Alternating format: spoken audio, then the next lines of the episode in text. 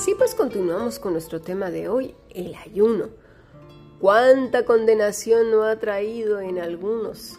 Esos que presumen que ayunan 499 días al año.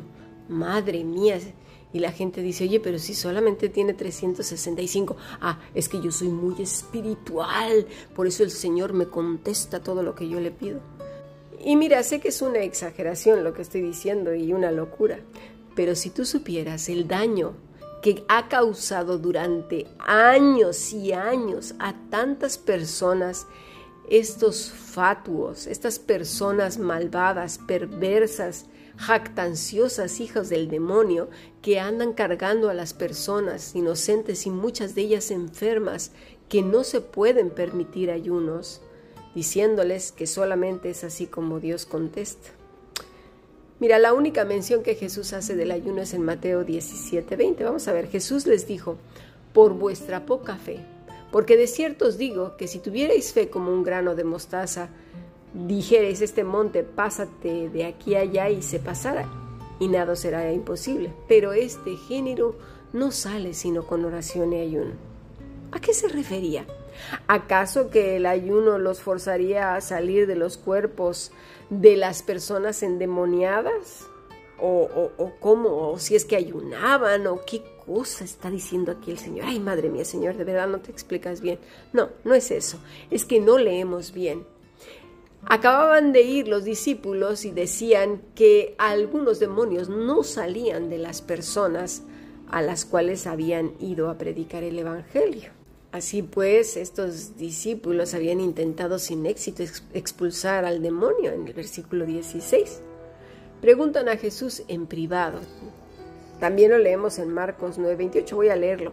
Dice, este género no puede salir sino con oración. El griego omite la palabra ayuno, es decir, en el original. Dice, porque no podían hacer milagros. La razón, dice Jesús, es por su poca fe, pero no de los que estaban escuchando el Evangelio, sino de los que estaban predicando. Los discípulos habían tenido éxito durante mucho tiempo en hacer milagros y ahora están sorprendidos por su fracaso, pero su fe es pobre y de mala calidad. Están tratando la autoridad que se les ha dado en el capítulo 10, versículo 1 al 8, como, ¿sabes cómo la estaban tratando? Como un don mágico, un poder otorgado que funciona ex opere operato. La mala fe es ineficaz y es lo que pasa muchas veces hoy en día. Se toma la palabra de Dios, los versículos, las oraciones y la práctica del ayuno y ciertos sacrificios como poderes mágicos otorgados por Dios para unos cuantos. Cuando habla de la remoción de montañas, era proverbial para superar grandes dificultades. No sería imposible para ellos y podían realizar grandes obras para el reino con fe y oraciones. Y cuando digo obras, no hablo obras de la carne, sino el fruto del Espíritu Santo, con fe y oración. ¿Por qué? Porque necesitaban corazones contritos, humillados, despojados de toda esa religiosidad aprendida ya por muchos años, principalmente por escribas, fariseos, saduceos y etcétera, etcétera, un montón de sectas que había y hay hoy en día. Así pues el Señor no estaba estableciendo un rito. El problema nuestro es que todo lo polarizamos con nuestras antiguas costumbres, es decir, la religión que teníamos antes y por lo regular es la tradicional. No sabemos vivir sin los rituales. Los rituales, ¿sabes una cosa? Nos dan significado, nos enorgullecen y nos hacen sentir, eso sí, por encima de otros como si fuera lo máximo, cuando para Dios eso es horrible. Jesús nunca se refirió a tener poder o poderes sobre otros, ni, obviamente, literalmente mover montañas, porque él mismo no movió ninguna montaña, sino más bien a la incredulidad de ellos, como ya dije, no de las personas que estaban escuchando, sino de los discípulos que había enviado. Es decir, el ayuno era para que uno, como ya lo expliqué al principio en el primer podcast, se humillara delante de Dios, pidiera perdón en arrepentimiento, precisamente por una relación superficial, religiosa. En Marcos 9:28 dice el griego, kai pein autos autois toutoton genos en oudeni, dunatai exethein eime en proseuge. ¿Qué quiere decir? Dijo a ellos, este género en nada está haciendo posible salir sino en oración, no menciona ayuno. Por género entendemos generación, nación, familia, parientes. Y por salir quiere decir escapar, apartar, salir. Es decir, escapar de qué? De la religiosidad, el mundo y las tradiciones de los hombres, las tradiciones de la carne.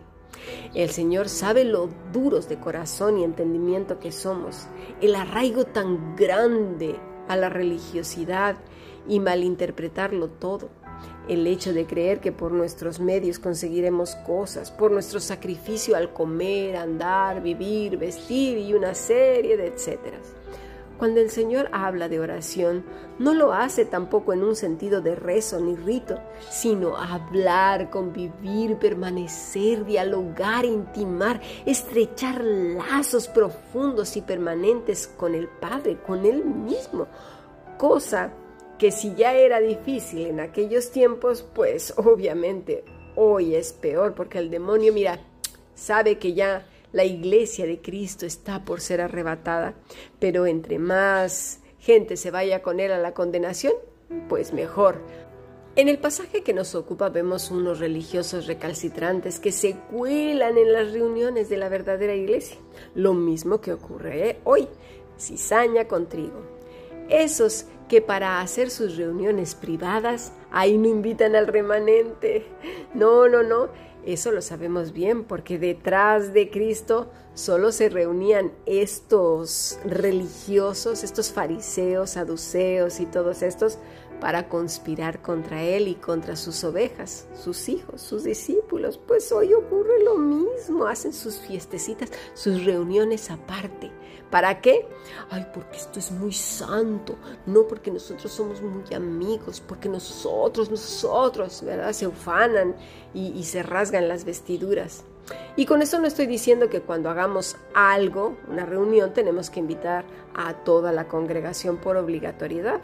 Pero pues como dijo Gandhi, y esto lo dijo, no creí en Cristo porque los cristianos hacen acepción de personas, hacen sus grupos dentro de la supuesta iglesia y luego te enteras de que solo a los que participan de sus propios venenos son a los que proclaman para sus reuniones y fiestas. Fin de la cita.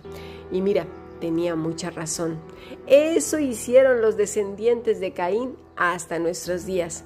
Hay una clara diferencia entre los unos y los otros. Pero observa la falsa espiritualidad de los hipócritas. Lucas 5:33 dice así. Entonces ellos le dijeron, ¿por qué los discípulos de Juan ayunan muchas veces y hacen oraciones y asimismo los de los fariseos? pero los tuyos comen y beben. Acusaron al Señor de comelón y bebedor, no de hacer ayunos, ¿eh? Obsérvalo bien, pero obsérvalo bien. Y dirás, ay, pero es que todavía él estaba vivo y dijo que después de que ya no estuviera, sí, estaba hablando de su muerte. Pero hoy, ¿a quién es, a quién, ¿en quién crees? ¿En un Cristo muerto o en uno resucitado? ¿En uno que vive en el corazón de aquellos quienes son sus hijos o cómo está la cosa? Entendamos bien las escrituras, mis estimados. A ver, odiaban, por un lado, vamos a entender a esta falsa religiosidad de, Lucas 33 de los fariseos. Por un lado odiaban a Juan, no creían en él, ni nada de nada, pero ellos sabían que el pueblo lo respetaba. Pero ahora para justificar sus malas acciones y críticas se valen de Juan y del ayuno. ¿Lo vemos? Lo mismo que ocurre hoy. ¿Cuántos religiosos no apoyan sus macabros y horribles corazones en cuestiones que ni creen ni practican? ¿Cuáles? Pues la verdadera comunión con Dios. No son pámpanos. ¿Sabes por qué? Porque su vida no es fructífera.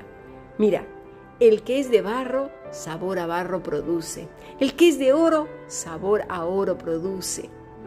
El que es de excremento, sabor a excremento produce. Y el que es de Cristo, todo lo que hace, dice y vive, sabor a Cristo produce.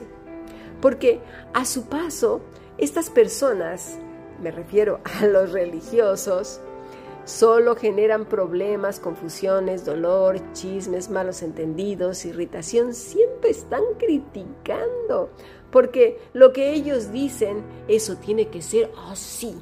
Sus vidas son cisternas rotas, vacías, pero no contentos con ellos, van a por los demás a arrastrarlos a la condenación y a cargarlos con un montón de cosas.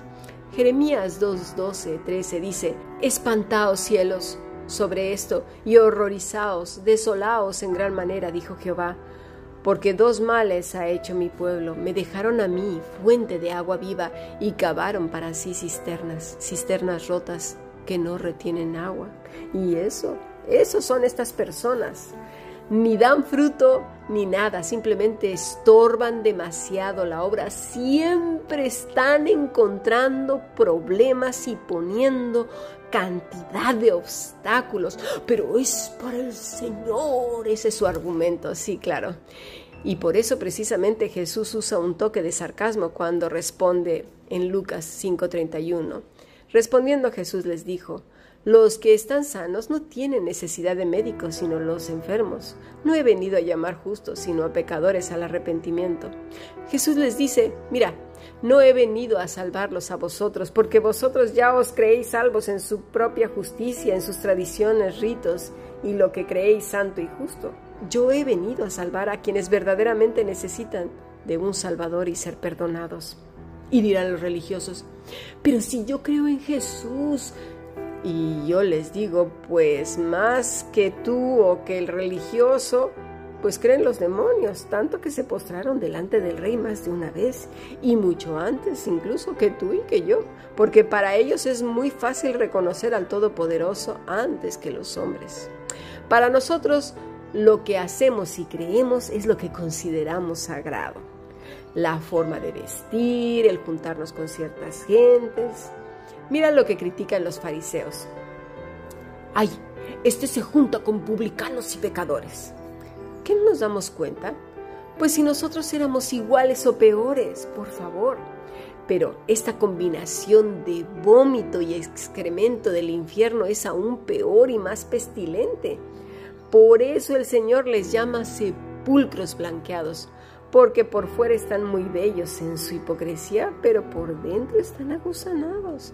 Y esto hizo que rechinaran los dientes, no les gustó nada y por eso procuraban matar al Señor Jesucristo.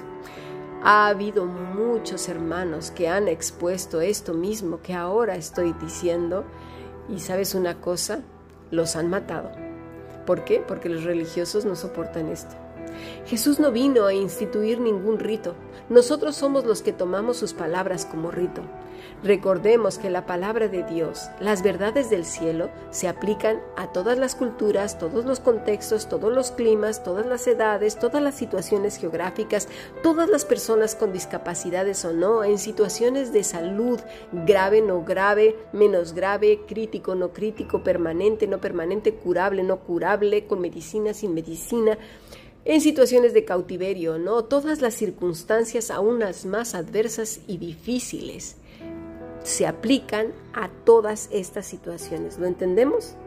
Con lo cual, imponer algo porque lo entendimos como se nos dio la gana, no quiere decir que el Señor lo dijo, quiere decir que lo entendimos mal o lo interpretamos mal porque así somos de religiosos. Entonces, ¿qué es el ayuno? Bueno, como ya lo hemos dicho, el pueblo, los reyes o los profetas lo convocaron en ocasiones especiales para dedicar tiempo para mostrar aflicción, arrepentimiento, humillación de todo corazón ante Dios, clamando su misericordia, perdón, su gracia y su favor, teniendo momentos de mucha intimidad con Él, pidiendo perdón a causa de sus rebeldías.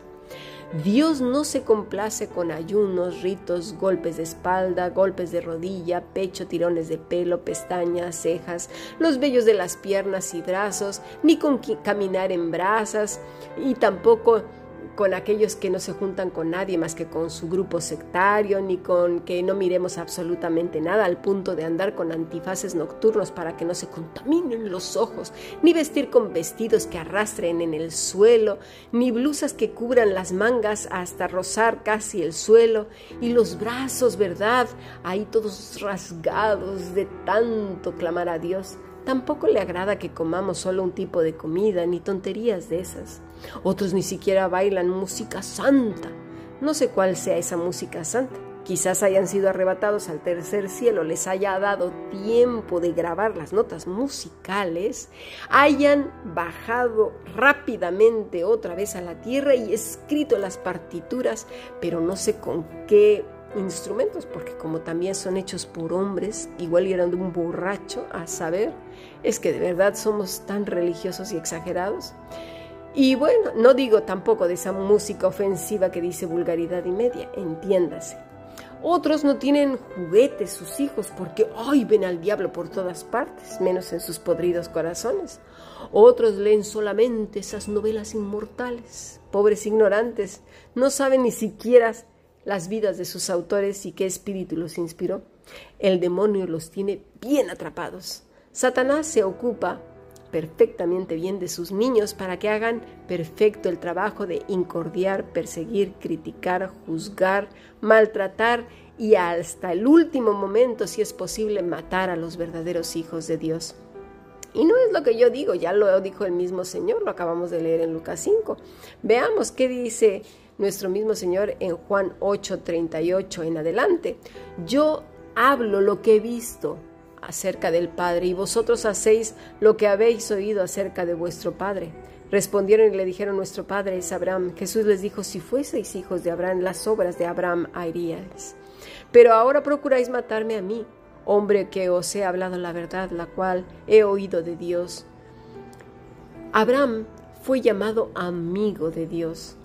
Si no viste la clase de adoración de siervos, te aconsejo que la veas.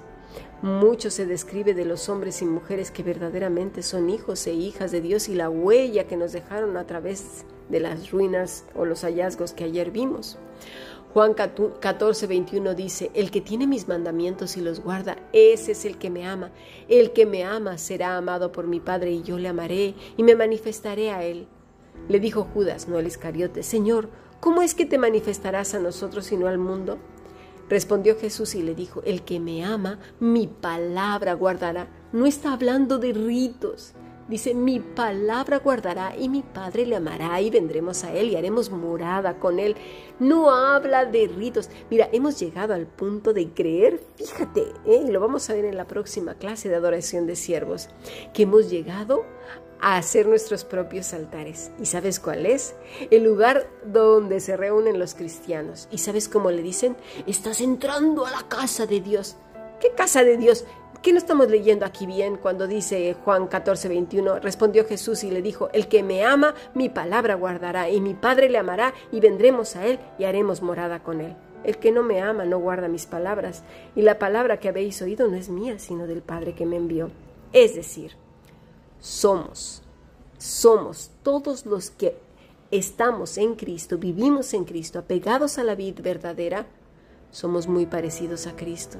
Y los detractores de Cristo son muy, muy, pero muy parecidos a su Padre. ¿Qué Padre? El diablo. Sus vidas están más secas que un muerto de hace tres mil años. Dice el Señor que esos son pámpanos que están listos para ser echados al fuego.